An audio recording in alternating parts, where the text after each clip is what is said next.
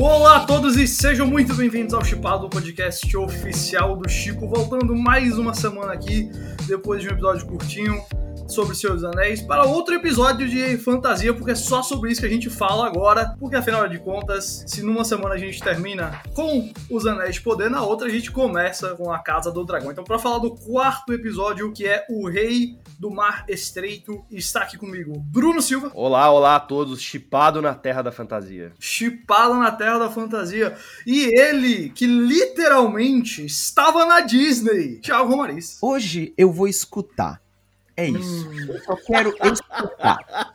Só isso. Olha, Thiago, vamos fazer seguinte. Então. Antes de você entrar no modo listener aí, me dê cinco minutos aí de como foi a D23. O que, é que você achou lá? Cara, eu fiquei bem impressionado com a D23 em relação à estrutura. Para quem não sabe, a D23 é a Comic Con da Disney, digamos assim. O Chip foi convidado para fazer a cobertura lá. Eu acho que, assim, grandes anúncios em relação à Disney como empresa, principalmente na parte de parques. Hum. Cara, eles anunciaram um parque novo até 2025, muito baseados nas novas franquias, né? Star Wars tá um pouco de lado, mas assim, tem muita coisa de Marvel e tem muita coisa da Disney Animation, né? Muita coisa. Princesa e o Sapo, Frozen, Moana, tipo, todas essas animações vão ganhar novas áreas e eles falaram muito sobre isso. E aí teve painel da Marvel, a gente viu coisa exclusiva, pô, viu Avatar e fiquei completamente alucinado com o que eu vi lá de Avatar. O chão da feira, cara, foi a feira. Eu já fui a vários eventos assim ao redor do mundo, Comic Cons e tudo mais. E eu sempre falei que a melhor estrutura que eu já vi de um evento foi a da CCXP, né? Da Comic Con Experience. São os, são os stands mais bonitos,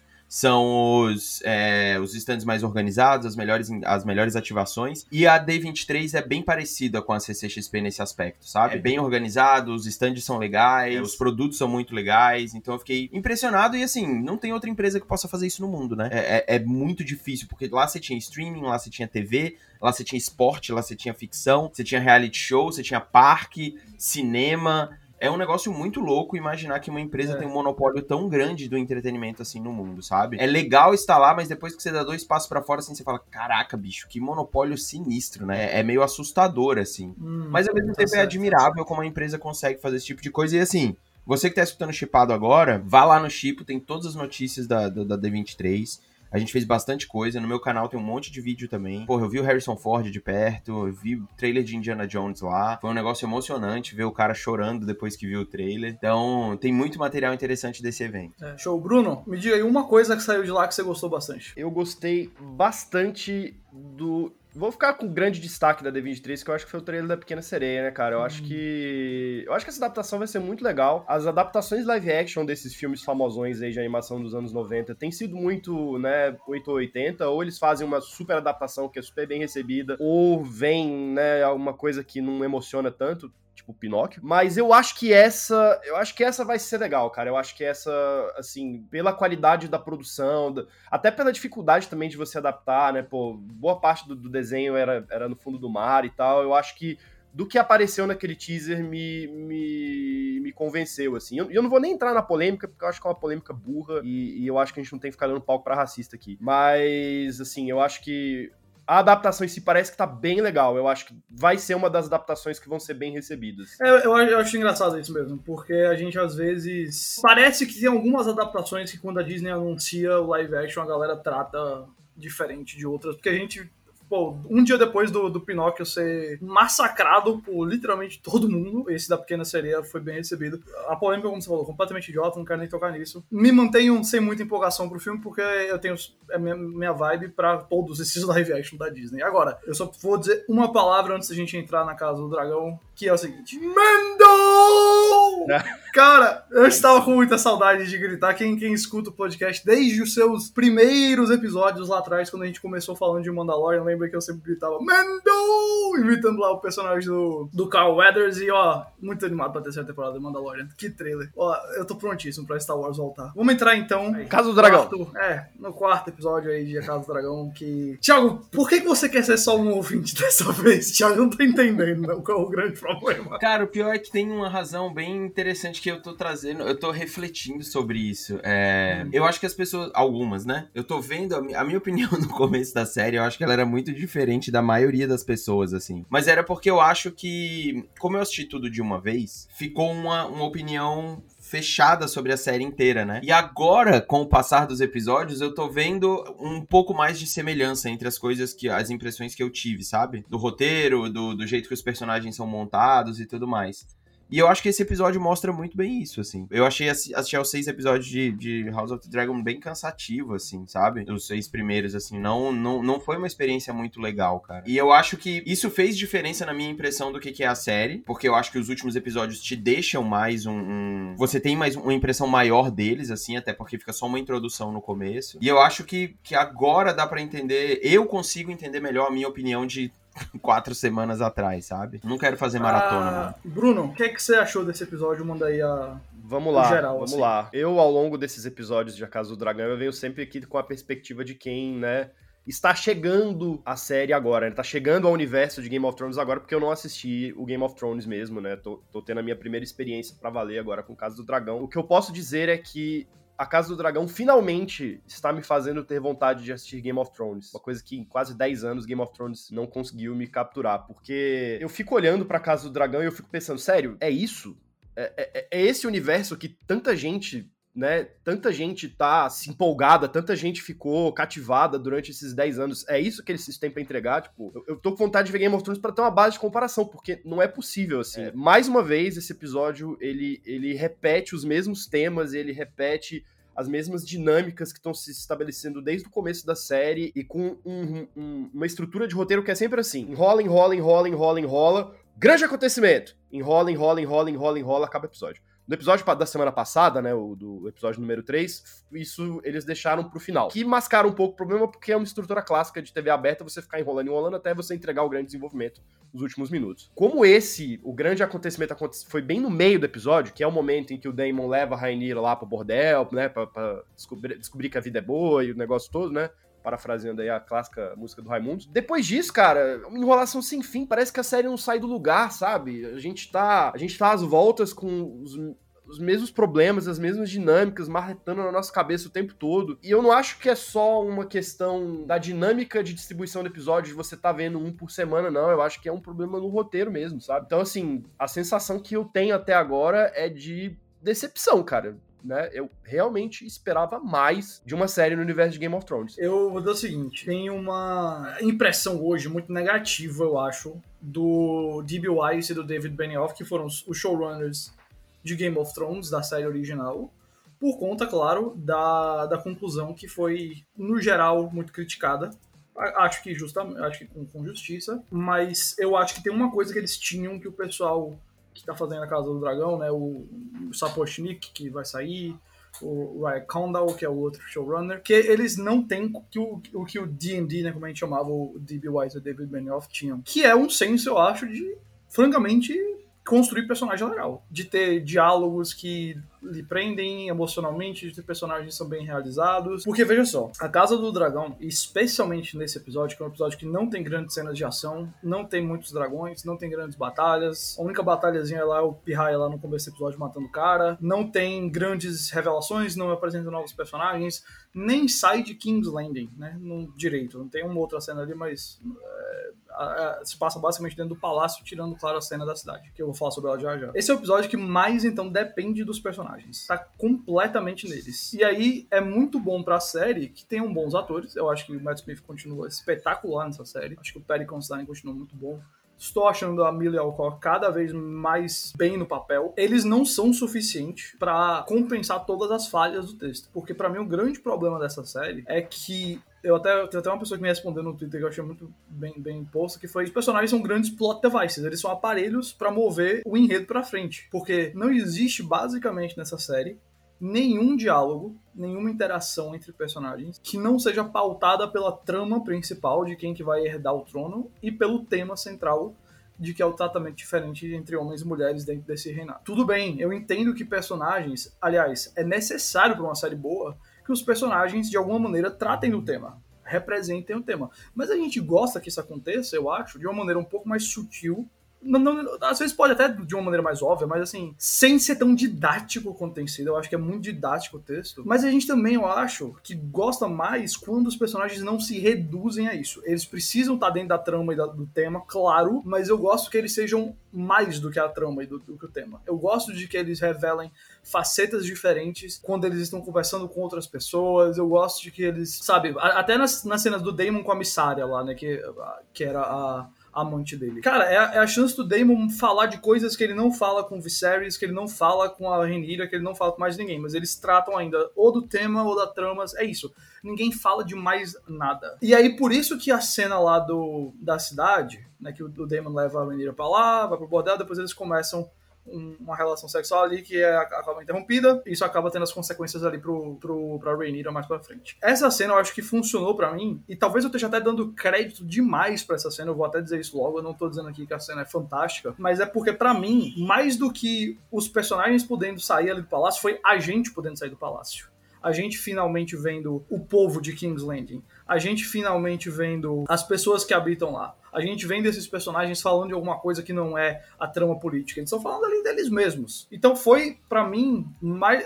tanto uma escapatória para eles quanto para a própria audiência de finalmente ter alguma coisa ali a mais. Porque, olha, se a gente não vai ter aquela narrativa que passeia pelo mundo de Game of Thrones. A gente não vai ter as grandes batalhas ainda, tudo bem, mas aí você precisa ter um texto de ponta. E você precisa ter personagens de ponta, que eu acho que essa série até o momento não tem. O que, vocês acharam aí especificamente é. dessa cena da, da cidade que, que foi o centro do episódio, como o Bruno falou? Bom, Cara, eu acho que foi uma, uma, uma cena boa, assim. É, pelo menos quando, quando, né, quando a Casa do Dragão precisa entregar esses grandes momentos, eu acho que até agora eles têm conseguido entregar. Independentemente se é bom ou se é ruim, assim, funciona, né? Eu, eu acho que é uma cena que, que funciona. Eu acho que ela explora ali um pouco dessa, de uma nuance até então escondida, né, da Rainira, essa coisa do, né, de ela querer escolher com quem ela quer ficar e passar por todas essas questões aí de sexualidade, eu acho que foi uma é, é, uma cena surpreendentemente respeitosa, né? Conhecendo a fama de Game of Thrones, de, de, você ter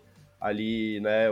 Uma coisa até muito mais explícita quando você vai falar de cena de sexo. Achei que foi, é, foi exatamente o oposto disso, né? Achei que foi, film, foi filmado de uma maneira muito interessante né, conseguiu entregar essas coisas sem necessariamente apelar para coisas mais explícitas. Então, assim, mas acho que fica nisso, é competente, assim, mas também não é nada super incrível. O que, é que você achou, Thiago? Você achou que deu uma melhorada em relação ao receptor? Cara, eu acho. Não, eu, eu, eu, vou repetir as palavras que eu usei no primeiro, na primeiro, no primeiro podcast lá. Eu acho uma série muito básica, sabe? Ela é uma série básica. É uma série Simples. Ela pega uma, em teoria, uma grande história, né? Tipo, uma, uma, uma grande obra ali e tudo mais, que tá montando para acontecer algo muito grande. Mas eu acho que ela faz o feijão com arroz, assim, brutal, sabe, gente? Tipo, não. E aí, eu, de novo, eu não tô comparando só com Game of Thrones. É, eu sempre elogiei o, DD lá. Eu acho eles bons escritores, sabe? Tipo, eu acho que o trabalho que eles fizeram com Game of Thrones nas primeiras temporadas de adaptação é sublime. Já falei isso várias vezes. E acho que o hate das últimas temporadas é um pouco exagerado. Mas aqui, cara, é um, é, é, é, um tipo de roteiro assim, cara. É como se eu estivesse vendo uma,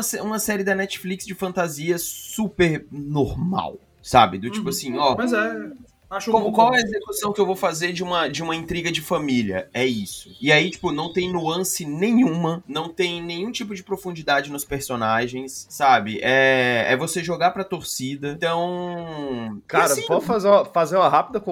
Sim, Sim, um rápido jab aqui na série. Tem uma série da Netflix que, que não é tão de fantasia, mais histórica, como é, mas tem um pezinho na fantasia, que é The Last Kingdom, né? Também é uma adaptação Sim. de uma saga literária super famosa, que são as Crônicas Saxônicas. Em, em, é uma série da Netflix em parceria com o BBC. Cara, Last Kingdom dá um banho em Casa do Dragão, tá? Ah, assim, sim. em tudo, em tudo. É, eu acho que talvez fique mais... Eu acho que é mais comparável ali a, a sei lá, Roda do Tempo da Amazon. Eu acho até que Shadow and Bones, ele tem uma... Como é uma série mais infanto-juvenil, né? Juvenil, assim, do tipo, é, é um pouco diferente, mas... Cara, não é que eu acho ruim House of the Dragon até, onde, até esse quinto episódio. Eu só acho indiferente. Eu acho uma série indiferente, assim. Tipo, ela não, uhum. não tem nada demais é. ali, gente. Tipo, não tem eu acho nada. Que essa é a grande nada. sensação. É, ela, não, ela não causa nada, né? Ela só. Tá bom. É, tá é tipo, mas eu acho que esse ponto dragão... é muito bom, porque o ponto dela é ser um negócio mais básico.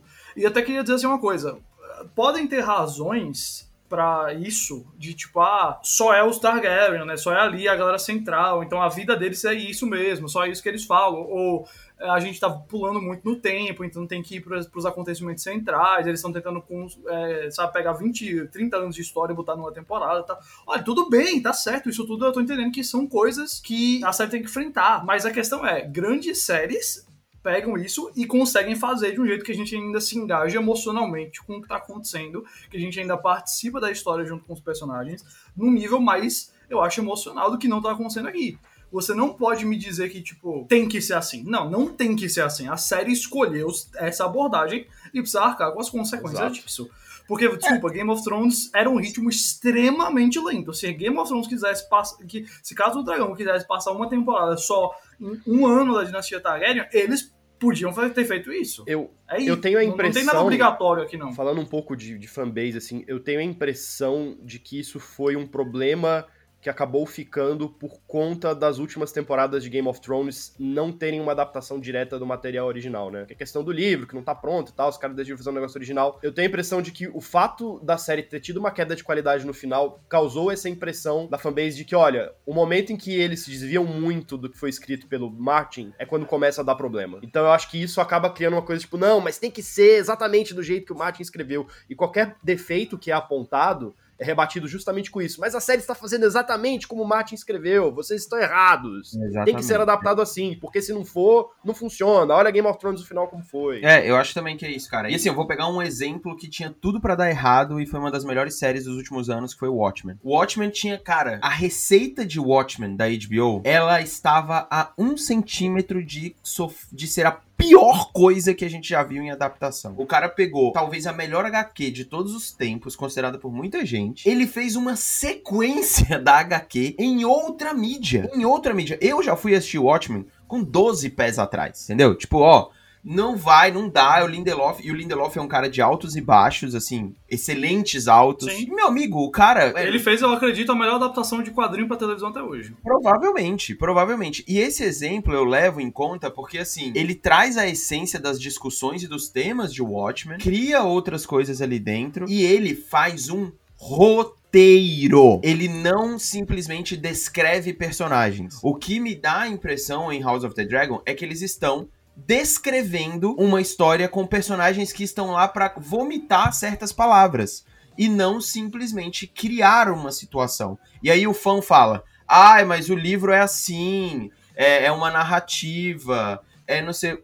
E aí eu concordo 100% com o Bruno, é isso, é tipo, tem a série, para mim, ela fica. Ela joga no seguro, repetindo o que eu falei lá no primeiro, no primeiro episódio, ela joga seguro para não ir para lugar nenhum, cara. para eu ficar aqui dentro do meu, do meu ciclo de, de segurança, onde eu sei que as coisas vão, vão acontecer tudo bem. E para mim, no mundo da HBO, não tô nem falando do mundo da, da, de Game of Thrones, no mundo da HBO, isso é, é ruim, cara. Tipo, é fraco, é, é, um negócio que eu não esperava. E assim, eu entendo a galera falar, nossa, Rainier é demais. A gente já falou várias vezes aqui, eu gosto do Matt Smith. Eu acho o elenco legal. Perry Considine, Considine lá é bom também. Tem coisas legais. Eu acho que são, são séries. Agora sim, cara, qualquer nota, sabe? Tipo, é, é uma série que virou esquecível, assim, tipo, é esquecível. Eu lembro claramente de assistir a Game of Thrones, mesmo a primeira temporada, que era muito lenta. Tinha personagens que no primeiro, segundo episódio, você de cara ficava conectado. De cara, né? Vídeo Tyrion, vídeo a Cersei. De cara você já entendia. Porra, mesmo a altivez do Ned Stark era diferente, sabe? Aqui você vê a repetição de um monte de arquétipo que, assim, mesmo que você repita o arquétipo, traga uma profundidade para ele, sabe? E, e, e, e o é fato é do roteiro ser repetitivo, eu acho que até atrapalha um pouco a nossa percepção sobre os personagens.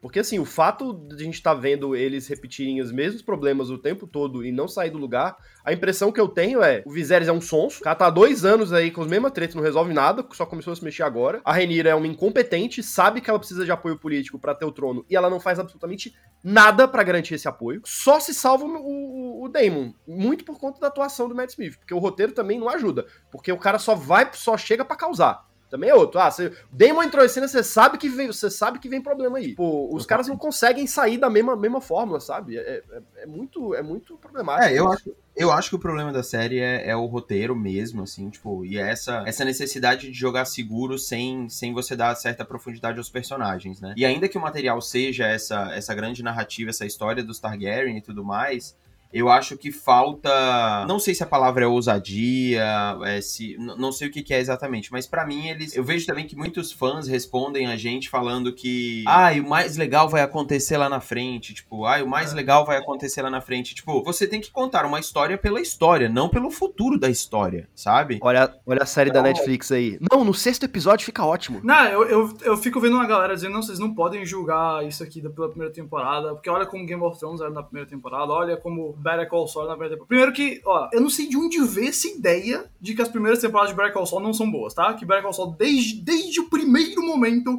já tinha personagens da melhor qualidade, uma escrita absurdamente afiada, atuações impecáveis, desde o primeiro momento. Mas é que a galera pega, pega a ideia de que a não acontece nada, entre aspas. É isso que às vezes eu vejo que o pessoal fala. É muito lento. Olha, eu acho que as primeiras temporadas de Game of Thrones, a primeira é um pouco mais lenta. Eu acho que Game of Thrones, de fato, toma um novo patamar na segunda temporada. Eu concordo com isso. E eu vou assistir a segunda temporada de Casa do Dragão e eu espero que seja boa. Ninguém aqui tá torcendo contra a série ou descartando a série para sempre, ainda não. Mas a gente só pode avaliar a série pelo que está na nossa televisão até aqui. A gente não pode avaliar o que ela pode ser quando ela fizer tal evento, ou tal momento, ou tal coisa.